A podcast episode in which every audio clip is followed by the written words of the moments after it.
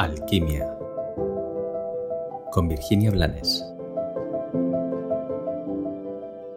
Hola, un año más se acerca mi retorno solar, mi cumpleaños, y me encuentro mm, como cada año haciendo una reflexión sobre mi vida.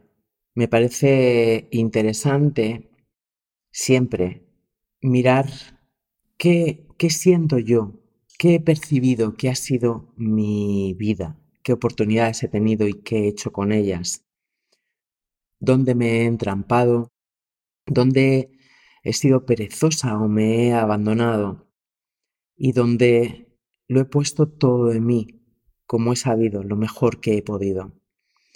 En esta ocasión, esta reflexión no, no ocupa solo mi año, sino pues toda mi vida, lo que ha sido hasta aquí.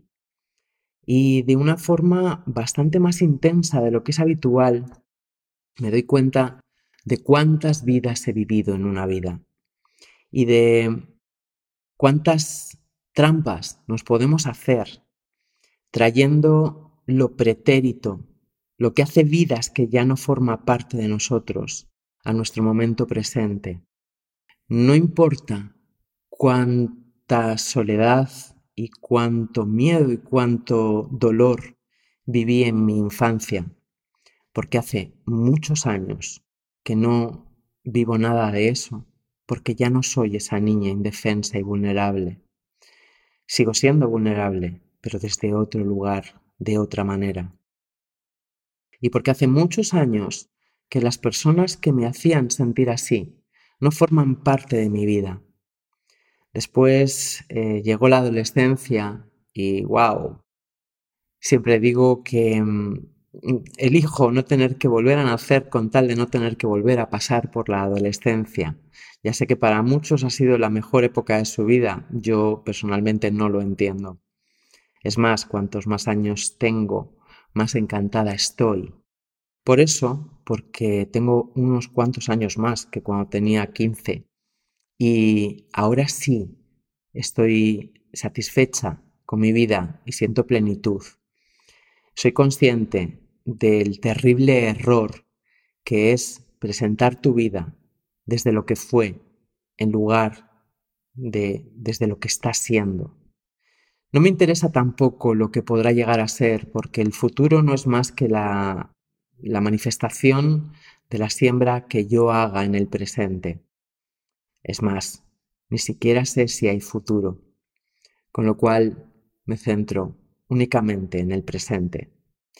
Y en medio de todo esto, sintiéndome agradecida a mí y a la vida por dónde estoy y por quién estoy siendo ahora, me daba cuenta de que a veces, más allá de los traumas que todos acumulamos por algún shock que bloqueamos por supervivencia y que no hemos aún sabido sanar, a menudo hemos perdido gran parte de lo que mm, la vida nos ha dado simplemente porque estábamos en shock.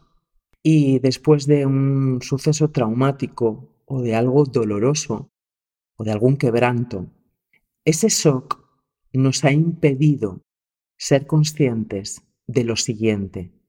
La vida es equilibrio y mm, siempre que hay algo duro, después viene la caricia, viene el regalo.